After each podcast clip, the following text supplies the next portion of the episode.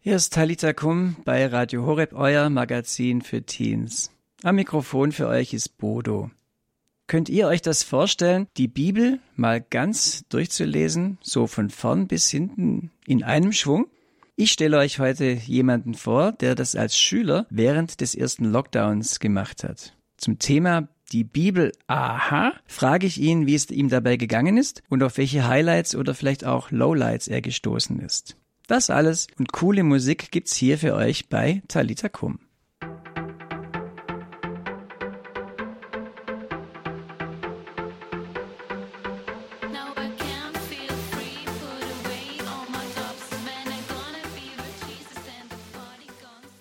I Feel It von DJ Free G und Same OK hier beim Talita Kum, euer Magazin für Teens. Ich bin Bodo und ich bin nicht hier allein im Studio, sondern neben mir steht Raphael. Raphael ist 18 Jahre alt und macht bei Radio Horeb ein Praktikum in der Redaktion. Hi Raphael. Ja, auch herzlich willkommen von meiner Seite. Raphael, dass wir dich ein bisschen kennenlernen, was sind so deine Hobbys? Ja, in letzter Zeit fahre ich vor allem viel Rennrad, dann lese ich natürlich auch sehr viel und spiele auch Klavier. Raphael, mich interessiert heute besonders die Zeit so vor gut einem Jahr, bisschen mehr. Da war der erste Lockdown. Du warst noch Schüler, hast Abitur gemacht und ja, dann kam dieser Lockdown. Erzähl mal, was, auf welche Idee bist du da gekommen? Was war da? Ja, eigentlich hat das Ganze schon Ära begonnen. Also ich habe mir schon vor einigen Jahren eben Gedanken gemacht über Dinge, die quasi über das typisch irdische hinausgehen. Also jetzt konkret fragen, was ist der Mensch? Warum existiere ich? Warum existiert die Menschheit und das ganze Universum. Und das Ganze ist dann hinausgelaufen auf die Frage, gibt es Gott? Und ich wollte da persönlich für mich eben eine ja endgültige Antwort, weil wenn es Gott gibt, dann muss man ja auch sein Leben danach ausrichten. Deshalb habe ich mich dann auch auf die Suche gemacht, habe quasi das Verhältnis von Naturwissenschaften, Philosophie, Theologie untersucht und mir war eben klar, dass das Christentum da so ein Favorit ist, weil ich auch einige Bücher über Christen gelesen habe, die Christen wurden, konvertiert sind, ohne dass sie missioniert wurden oder mit anderen Christen überhaupt in Kontakt gekommen sind, sondern einfach Visionen oder ähnliches hatten und dann einfach Christen wurden. Und das hat mich persönlich wirklich fasziniert. Und deswegen habe ich mir gedacht, um das Christentum besser verstehen zu können, muss ich auch die Grundlage verstehen. Die Grundlage ist die Bibel und die Bibel kann man in der Gesamtheit nur verstehen, wenn man sie im Ganzen kennt. Also wenn ich nur die Evangelien kenne und noch ein paar andere Teile aus der Bibel, dann reicht es nicht, um das ganze Christentum und um das Heilswirken Gottes zu verstehen. Und deswegen habe ich dann quasi begonnen, die Bibel von vorn bis hinten durchzulesen. In der Philosophie würde man sagen, oder in, der Wissenschaft, man liest nicht nur Sekundärliteratur, also jemand, der über die Bibel geschrieben hat, sondern die die Literatur selber, die Primärliteratur, die Bibel selber. Und da könnte man eigentlich sagen, ja gut, ich schaue mir mal etwas an, einen leichten Einstieg, vielleicht mit dem Evangelium. Also Lukas wird da zum Beispiel gerne empfohlen, dass man da so einsteigt. Du hast aber gesagt, nee, du möchtest die Bibel als Ganze lesen, von vorn bis hinten. Und du hast es gemacht. Du hast also durchgelesen. Wie lange hast du gebraucht?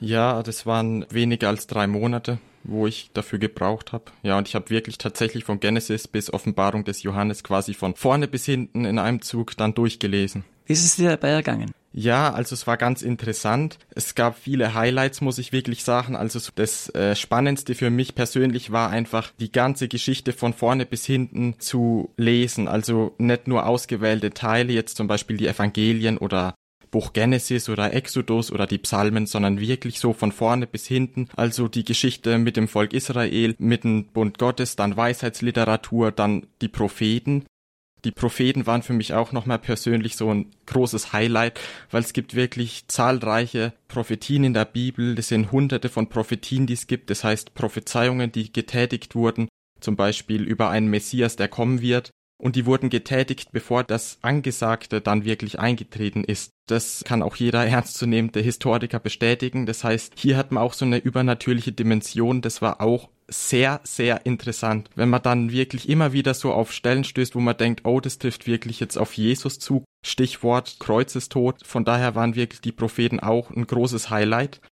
Natürlich war es auch interessant, die Evangelien nochmal hintereinander zu lesen und auch die Parallelen dann zu sehen, wenn man das quasi erst gelesen hat und dann das nächste Evangelium kommt, dann merkt man, okay, das ist gleich, hier hat man neue Punkte, was eben auch so die Sicht auf die Evangelien als Zeugenberichte nochmal neu eröffnet. Ich könnte mir vorstellen, dass da auch Fragen dann aufkommen, dass man vielleicht manches nicht so versteht. Hast du dann auch irgendwie auf so eine Konkordanz zurückgegriffen, also irgendwie eine Hilfsliteratur oder hast du einfach mal wirklich durchgelesen und geguckt, was es mit dir macht? Ich habe, wenn ich dann konkrete Fragen hatte, im Internet geguckt, was mhm. steht dazu, habe mir Professoren angehört, so im Internet und da konnte ich dann auch viele Fragen auflösen. Spannend. Und du hast knapp drei Monate dafür gebraucht. Es war ja im Lockdown. Hattest du da viel Zeit? Mm. Ging das so einfach, oder? Ja, das äh, hört sich vielleicht ein bisschen seltsam an. Ich hatte erstmal Zeit. Es war ja so, dass dann Lockdown war, dann war erstmal Homeschooling und zu Beginn war das noch alles sehr ungeordnet. Die ersten zwei, drei Wochen waren noch relativ einfach äh, zu managen. Dann wurde es natürlich auch mehr Stoff, weil man muss natürlich auch seine Prioritäten setzen und man hat ja nicht nur die Schule, man hat natürlich auch Freizeit oder das Wochenende und da habe ich auch immer gelesen, weil es mich so enorm angezogen hat. Und es war ja auch Abiturzeit, oder? Ich hatte ein Jahr später Abitur, Ach, aber war später, natürlich okay. in der mhm. Qualifikationsphase. Das heißt, äh, da zählt natürlich auch schon die Leistung, die man erbringt. Natürlich. Und da muss man dann gut abwägen, kann ich jetzt wirklich die Bibel weiterlesen oder muss ich büffeln oder wie auch immer. Aber du hast dir das zum Ziel gesetzt. Wusstest du, als du angefangen hast, dass du auch das schaffen wirst bis hinten oder hast einfach mal losgelegt? Ja, ich habe einfach losgelesen und das hat sich dann ja mit der Zeit einfach so ergeben, dass ich dann jeden Tag immer ein paar Seiten gelesen habe, je nachdem auch, ob ich Zeit hat, am Wochenende entsprechend mehr.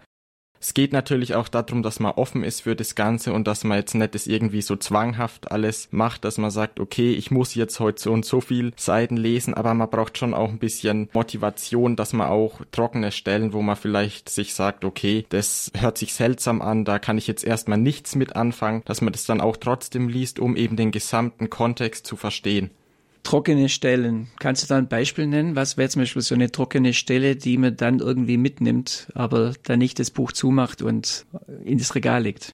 Also zum Beispiel das Buch Levitikus, da sagen auch immer viele, die die Bibel ganz gelesen haben, das ist so eine trockene Stelle, da geht's halt um Gesetzestexte und um Vorschriften, die eben das Volk Gottes, das heißt die Israeliten, zu befolgen hatten. Das erstreckt sich dann wirklich über Seiten oder beispielsweise auch Stammbäume, wo man dann sich denkt, okay, muss das jetzt wirklich sein? Was bringt es mir jetzt persönlich, dass da die ganzen Namen aufgezählt sind? Da denkt man sich natürlich erstmal, ja, wozu sind die da? Aber wenn man dann wirklich nochmal das Ganze im Nachhinein betrachtet, dann versteht man auch ein bisschen den Sinn dahinter. Beispielsweise bei äh, Stammbäumen, jetzt Stammbaum Jesu dann im Evangelium zu Beginn, da versteht man dann, dass das Ganze da ist, um quasi das Ganze von außen so wirklich als erfüllte Prophetie darzustellen. Das heißt, man verwendet zum Beispiel Zahlensymbolik, das heißt so und so viel Namen immer jeweils dreimal zum Beispiel das weist dann auch auf was ganz Besonderes. Die Gesetzestexte, die sind dazu da, um das Volk zu Gott zu führen. Das gehört quasi zum Bund dazu. Jesus verfestigt das Ganze ja, weil er ja sagt, dass er nicht das Gesetz aufhebt, sondern den höheren Sinn vermitteln mag. Das heißt, wenn man Gott liebt mit ganzem Herzen, dann erfüllt man das Gesetz aus dem Herzen heraus. Das heißt, es geht nicht darum, den Menschen irgendwie zu begrenzen, sondern ihn näher zu Gott zu führen. Als du dann so durchgelesen hast, gab es da auch Stellen, wo du gesagt hast, boah, die begeistert mich jetzt total. Gab es solche Momente? Ja, da gab es unzählige Momente eigentlich. Ich habe auch dann irgendwann begonnen mit einer Liste, wo ich mir besondere Stellen dann auch rausgeschrieben habe. Es waren hunderte. Die Liste ist ziemlich lang geworden. Die habe ich irgendwann dann im Alten Testament begonnen und dann bis zum Ende der Bibel vervollständigt. Und da gibt's wirklich unzählige Stellen. Gibt es eine Stelle, wo du sagen würdest, die hat sich jetzt auch für dich bis heute irgendwie erhalten, wo du sagst, die ist für mich auch ein persönliches Motto geworden oder an die du dich gerne erinnerst? Also eine Stelle, die mich sehr beeindruckt hat, die ist in den Psalmen. Und zwar ist es eine Prophetie, die auf den Kreuzestod Jesu verweist. Und zwar Psalm 22, 17 bis 19. Da steht geschrieben, viele Hunde umlagern mich, eine Rotte von Bösen umkreist mich, sie durchbohren mir Hände und Füße, man kann all meine Knochen zählen. Sie gaffen und weiden sich an mir, sie verteilen unter sich meine Kleider und werfen das Los um mein Gewand. Und in Matthäus 27, 35 steht, nachdem sie ihn gekreuzigt hatten, warfen sie das Los und verteilten seine Kleider unter sich. Da merke ich, für dich ist dann wichtig auch diese Kombination des Alten und des Neuen Testamentes, der Prophetie und der Erfüllung. Das scheint was für dich was ganz Wichtiges zu sein. Genau, also den Zusammenhang zu verstehen. Die Bibel ist ja wenn man es genau sieht, gar kein einzelnes Buch, sondern besteht aus 73 Büchern, im Alten Testament 46, im Neuen Testament 27. Und es wurde ja dann im Nachhinein dann festgelegt, was wirklich auch korrekt ist und was auch so in die Bibel dann auch reinkommt. Und dieser Zusammenhang zwischen den einzelnen Texten, der ist mir wirklich sehr deutlich dargestellt worden. Also davor war das mir nicht so konkret jetzt bewusst, aber der ist mir dann auch so ein bisschen aufgegangen. Also es ist tatsächlich so, dass die Texte auch aufeinander anspielen, obwohl zum Beispiel ja natürlich der Verfasser, der jetzt diesen Psalm verfasst hat, der hat es gar nicht wissen können. Also die Psalme, die wurden Jahrhunderte vor dem Matthäusevangelium niedergeschrieben. Das heißt, das kann kein Zufall sein. Es gibt auch hunderte von solchen Prophetien und mhm. das kann man ja nicht fähigen. Raphael, du hast gesagt, Du hast eigentlich äh, die Frage gestellt, gibt es Gott? Und hast in verschiedenen überlegt, welche Philosophie könnte das sein? Und bist aufs Christentum gedacht, das könnte es eigentlich sein und hast die Bibel gelesen. Gibt es Gott? Also meiner Ansicht nach schon, das sieht man auch anhand der Bibel deutlich. Das Christentum ist ja eine Offenbarungsreligion und Gott offenbart sich in der Bibel ständig. Also ob das jetzt beim Volk Israel ist oder ob er sich jetzt den Jüngern offenbart, dass Jesus Christus auf die Welt kommt und die ganze Menschheit erlöst. Das ist wirklich was Besonderes und auch Einmaliges. Das heißt, für mich ist persönlich auch der größte Gottesbeweis die Offenbarung Gottes. Gott offenbart sich jedem Menschen. Gott hat sich in der Bibel offenbart und Gott offenbart sich auch uns Menschen in unserem persönlichen Leben. Das heißt, hier sehe ich auch den Zusammenhang zwischen Bibel und meinem persönlichen Leben, weil quasi in der Bibel etwas vorkommt, nämlich die Offenbarung Gottes an die Menschen und es kommt auch in meinem persönlichen Leben vor. Das würde mich interessieren, dein persönliches Leben. Du könntest sagen, ich habe die Bibel jetzt durchgelesen, von vorne bis hinten und fertig. Spielt sie heute noch eine Rolle? Ja, auf jeden Fall. Ich lese auch immer täglich in der Heiligen Schrift. Es ist einfach wichtig für mich, das mir immer vor Augen zu führen, dass man quasi das im Alltag nicht vergisst. Es ist nämlich häufig so, dass man durch den Stress und durch die Dinge, die eben anstehen und die erledigt werden müssen, dass man da immer abkommt von dem eigentlichen Ziel. Und deswegen ist es umso wichtiger, quasi immer dieses Wort Gottes zu lesen und auch aufzunehmen und zu versuchen, das Ganze auch praktisch umzusetzen. Das Wort Gottes, die Heilige Schrift, was würdest du für einen Tipp geben? Jemanden, der heute sagt, ich interessiere mich für die Heilige Schrift. Würdest du sagen, ja, ist es für jeden das Richtige, auch das von vorne bis hinten durchzulesen, oder ist es vielleicht nicht das Richtige? Also von vorne bis hinten durchlesen, das kommt ganz drauf an, wie weit man sich auch geöffnet hat. Also ich würde jetzt nicht generell sagen, dass jeder von vorne bis hinten die Bibel durchlesen soll oder das Ganze auch muss, sondern ich würde sagen, man soll vielleicht sich am Tag mal hinsetzen, vielleicht auch im Neuen Testament beginnen, vielleicht im Lukasevangelium beispielsweise und soll jeden Tag vielleicht ein Kapitel oder auch nur einen ganz kleinen Absatz lesen, um das Ganze ein bisschen zu verstehen. Es geht nicht darum, dass man bombardiert wird mit irgendwelchen Informationen, ja, oder irgendwelchen Texten, obwohl man gar nicht bereit ist dafür. Man kann das nämlich auch nur verstehen, wenn man auch eine gewisse Offenheit mitbringt eine gewisse Offenheit, ja. Kennst du das von deinem Umfeld, so dass, dass die äh, ja das ähnlich leben?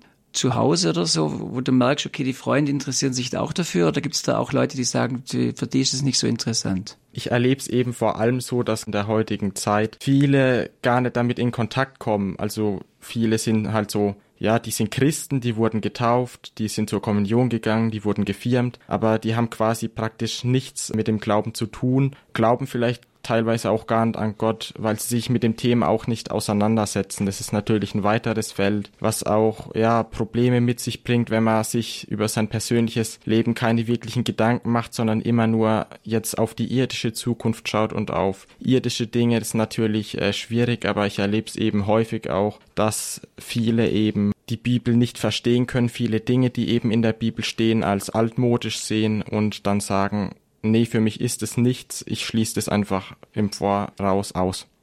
Was ich schön finde, möchtest du uns mal eine Stelle aus der Bibel vorlesen, die dich irgendwie noch äh, besonders äh, geprägt hat. Du hast hier die, deine Bibel dabei, du hast, ich sehe die Einheitsübersetzung hast du genommen zum, zum Durchlesen, ja. Ist die prinzipiell auch äh, empfehlbar, Einheitsübersetzung? Man kann sich natürlich darüber streiten, welche Übersetzung jetzt am besten ist. Wenn man es ganz genau nimmt, dann müsste man eigentlich die Urtexte nehmen, wirklich die Originaltexte, weil natürlich gibt es auch Ungenauigkeiten, wenn man die Bibel übersetzt jetzt ins Deutsche aus dem Altgriechischen oder auch Hebräischen. Das natürlich auch ganz klar, es kommt dann eben auch drauf an. Es gibt manche Übersetzungen, die sind halt sehr nah am Wortlaut und manche, die wollen die ganzen Texte möglichst einfach übersetzen, so dass es jeder versteht. Da kommt es halt auch drauf an, was man lieber möchte. Okay. Dann lies doch mal was vor, wo du sagst, ach, das wäre doch was, äh, was interessant sein könnte. Römerbrief, Kapitel 12. Da geht es um das Leben der Glaubenden und um die Gemeinde und um ihre Dienste. Angesichts des Erbarmens Gottes ermahne ich euch, meine Brüder, euch selbst als lebendiges und heiliges Opfer darzubringen, das Gott gefällt. Das ist für euch der wahre und angemessene Gottesdienst. Gleicht euch nicht dieser Welt an, sondern wandelt euch und erneuert euer Denken, damit ihr prüfen und erkennen könnt, was der Wille Gottes ist, was ihm gefällt, was gut und vollkommen ist. Aufgrund der Gnade, die mir gegeben ist, sage ich einem jeden von euch, strebt nicht über das hinaus, was euch zukommt, sondern strebt danach, besonnen zu sein, jeder nach dem Maß des Glaubens, das Gott ihm zugeteilt hat. Cool. Aus den Briefen im Neuen Testament hast du uns vorgelesen. Eine Stelle, die ich finde, die sehr gut zu dir passt. Du gehst mit dem Kopf an Sachen ran, ja, du durchdringst Dinge. Du hast gesagt, dir ist wichtig, die Bibel zu verstehen. Das kommt ja auch hier mit diesem gleicht euer Denken nicht dem Mainstream an, sondern setzt euch wirklich damit auseinander. Genau, das ist wichtig, auch wenn man jetzt in die Geschichte zurückschaut, dass jeder sich auch selbst Gedanken macht, was möchte ich in meinem Leben, dann eben auch diese wichtigen Fragen, gibt es Gott oder gibt es ihn nicht? Und wie soll man überhaupt leben und wie soll man handeln? Was natürlich dann auch die Philosophie mit ins Boot reinzieht. Cool. Raphael, ich danke dir herzlich für dieses Gespräch. Die Bibel Aha haben wir gesagt und ich finde, da ist jetzt wirklich ganz viel Aha da. Danke für diese Zeit. Ja, gerne.